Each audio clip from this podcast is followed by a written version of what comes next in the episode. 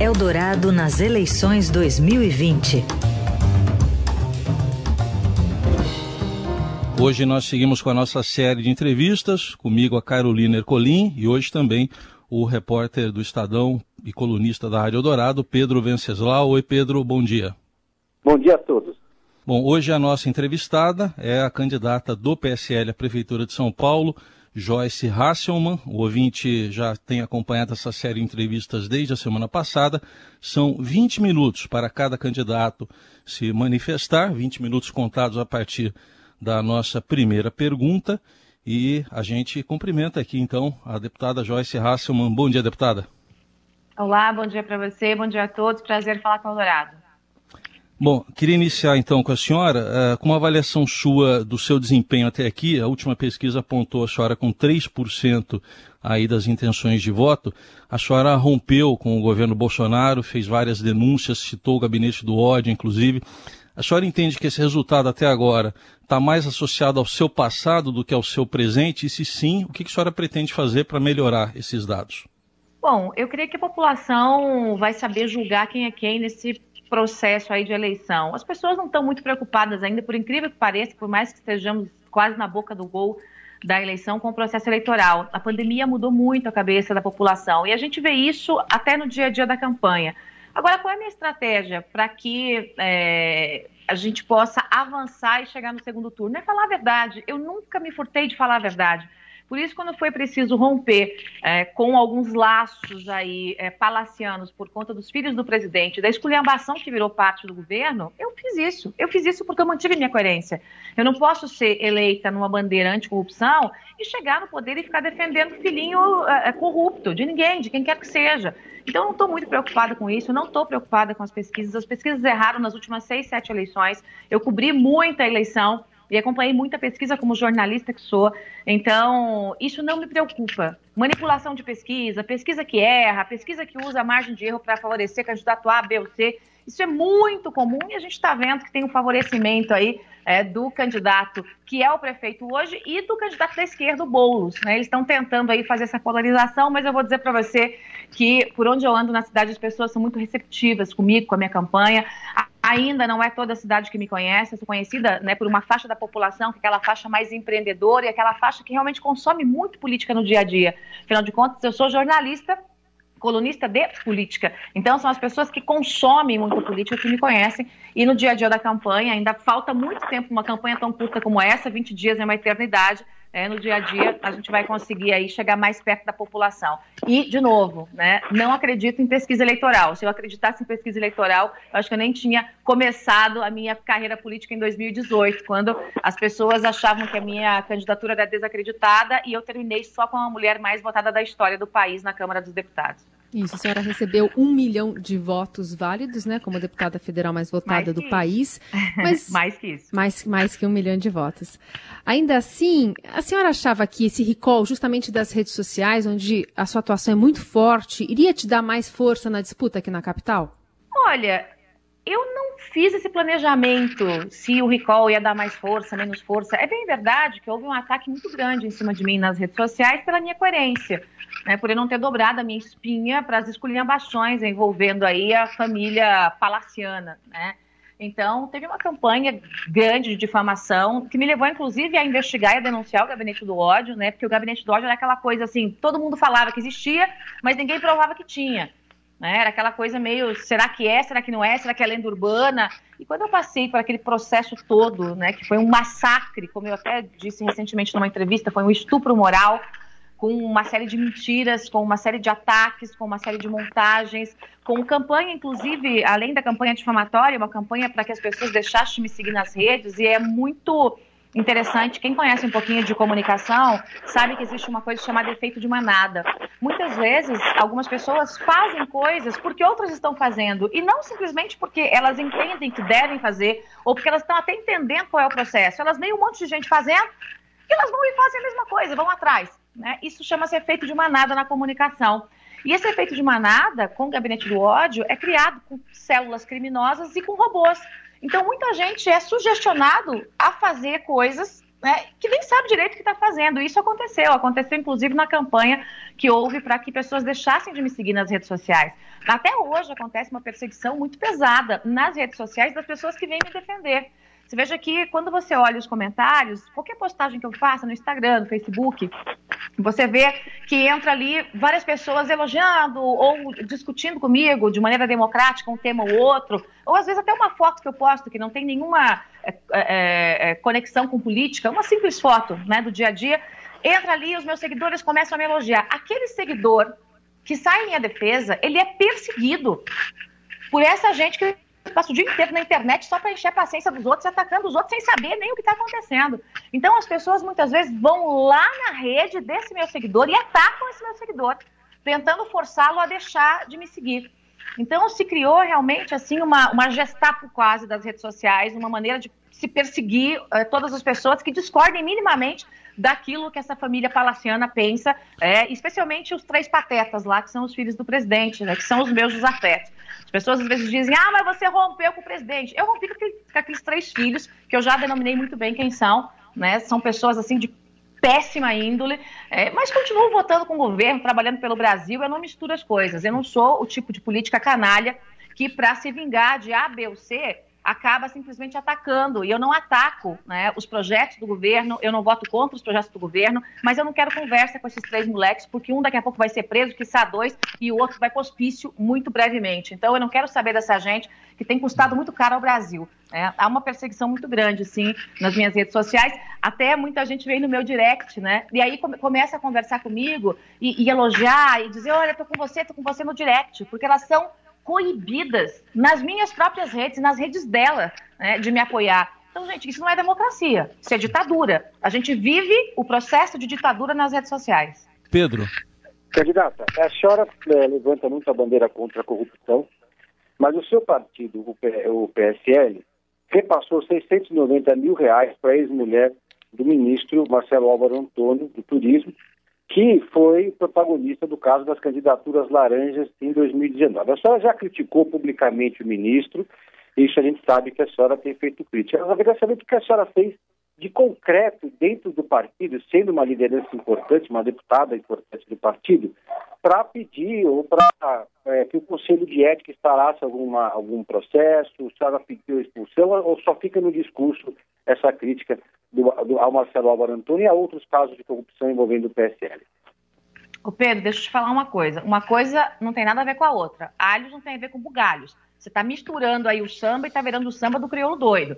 Existe uma investigação em cima do ministro Marcelo Álvaro Antônio. Eu já defendi publicamente não só a demissão dele, dentro do partido, como a, dentro do governo, quando eu era líder do governo. Então, ele ministro, eu líder do governo e eu defendi a demissão dele. E disse que o presidente da República, se honrasse a palavra que tinha empenhado com os brasileiros, tinha demitido Marcelo Álvaro Antônio e não demitiu. Então, a gente já vê que tem uma ligação esquisita ali. Isso é uma coisa.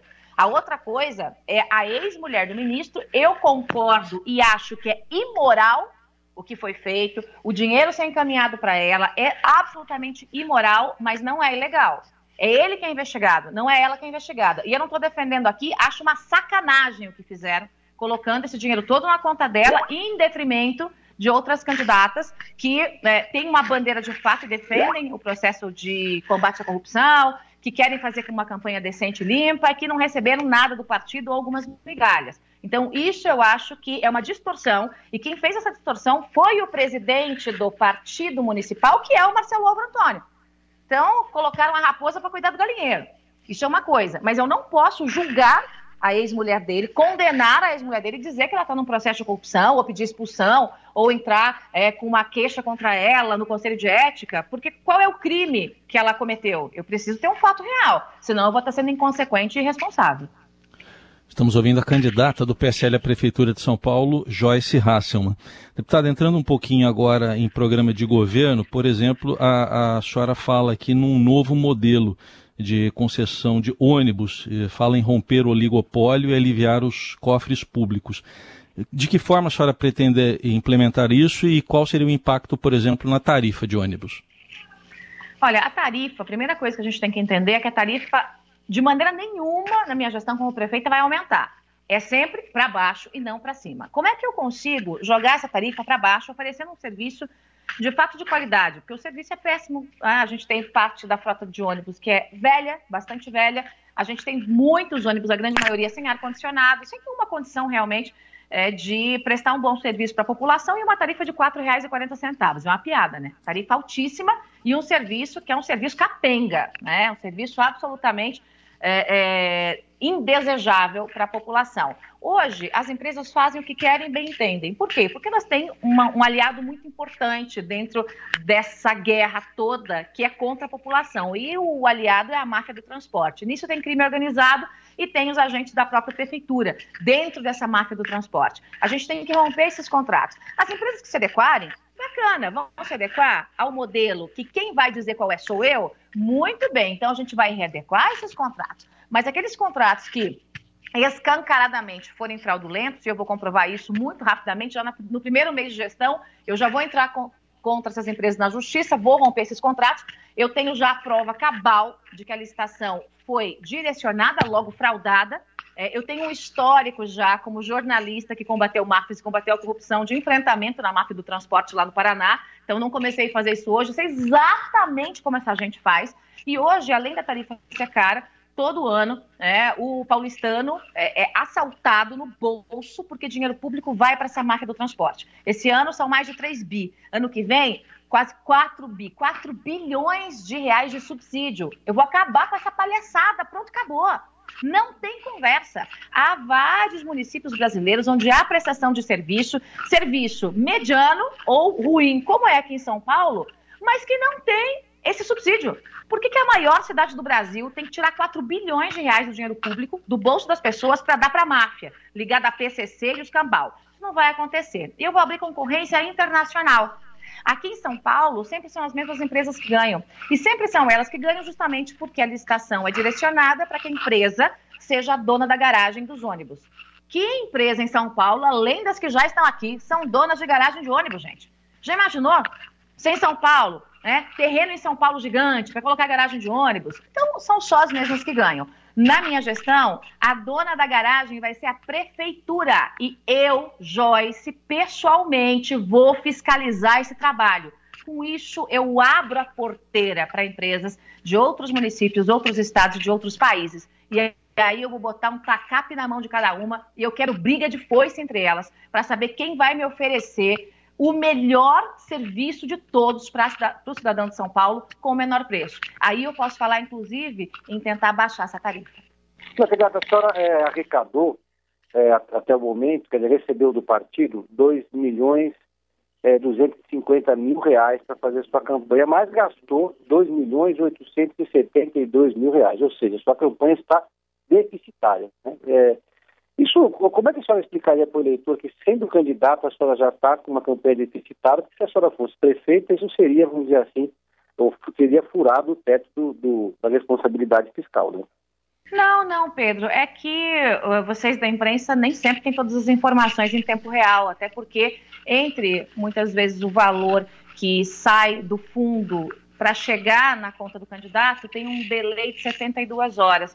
Então, ontem mesmo já houve mais uma liberação de um pequeno valor aí da Nacional para a campanha aqui em São Paulo para equilibrar isso. Né? Então, os valores eles são liberados no momento em que os recibos são encaminhados, tem toda uma, tra uma tramitação burocrática dentro do meu partido, tem compliance, então é tudo bem chatinho e é assim que tem que ser. Né? Quando se trata desse tipo é, de verba, tem que ser tudo muito certinho, muito corretinho mesmo. Então é isso, é só a falta de informação. Ontem mesmo já foi encaminhado um novo recibo aqui da municipal para a nacional, é, para liberação de um valor um pouco maior, se não me engano, 3 milhões e alguma coisa. É, até porque vai estar tá na minha responsabilidade é, fazer material para todas as mulheres que são candidatas do meu lado na chapa para todos os negros e negras que são candidatos do meu lado na chapa. Então, muitas vezes as pessoas falam: ah, meu Deus do céu, mas é, esse dinheiro para que, que é? Esse dinheiro é para cumprir a lei, gente. Não fui eu que fiz a lei, inclusive eu votei contra a lei do aumento do fundo eleitoral, mas existe uma legislação, uma legislação em que estabelece cotas para negros e negras, cotas para a, a mulheres, e isso tem que ser cumprido. Então, é através da minha campanha que essas cotas todas é, serão cumpridas e material feito para essas pessoas, e a campanha ainda tem 20 dias pela frente. Muito bem, a gente tem ainda seis minutos para falar aqui com a deputada e eu queria saber, porque a senhora se mudou para São Paulo em 2014, e me corrija se eu estiver errada, e desses quatro anos, dois a senhora passa indo e vindo, né, Ponte Aérea Brasília, desde que foi eleita deputada federal e atua é, na capital federal. Por que a senhora entende que o paulistano deve votar numa candidata que não tem raízes aqui e por isso pode não conhecer a fundo os problemas da cidade do que um candidato local? Eu acho esse tipo de colocação, assim, bastante simplória. Eu, até alguns candidatos me perguntam isso e, e, eu fico assim meio apavorada quando eu, eu escuto uma coisa dessa de um candidato. Ah, por que, que a senhora acha que pode né, ser candidata aqui se não nasceu aqui. Gente, me desculpe, mas os candidatos que passaram aqui, os que têm raízes aqui, fizeram a lambança que fizeram em São Paulo. São Paulo é composta, né, é, é, sem medo de errar, por uma maioria de brasileiros que mora aqui. São Paulo não é de quem só nasceu e cresceu aqui. As pessoas vêm de todos os cantos do Brasil e do mundo para São Paulo. A maior colônia nordestina, além daquela que está no Nordeste, é em São Paulo. A maior colônia sulista é em São Paulo. A maior colônia do Norte é em São Paulo. Do Centro-Oeste é em São Paulo. E que preconceito é esse de dizer, não, é só quem nasceu e cresceu aqui que pode ser prefeito de São Paulo? Isso é uma bobagem descomunal. Me desculpe, é uma bobagem, uma besteira descomunal. São Paulo é a maior representação do Brasil. Não existe nada que represente mais o Brasil do que a cidade de São Paulo. E eu posso falar para você, sem medo de errar, que eu sou a candidata que mais conhece o Brasil, porque eu morei em todas as regiões brasileiras. Todas.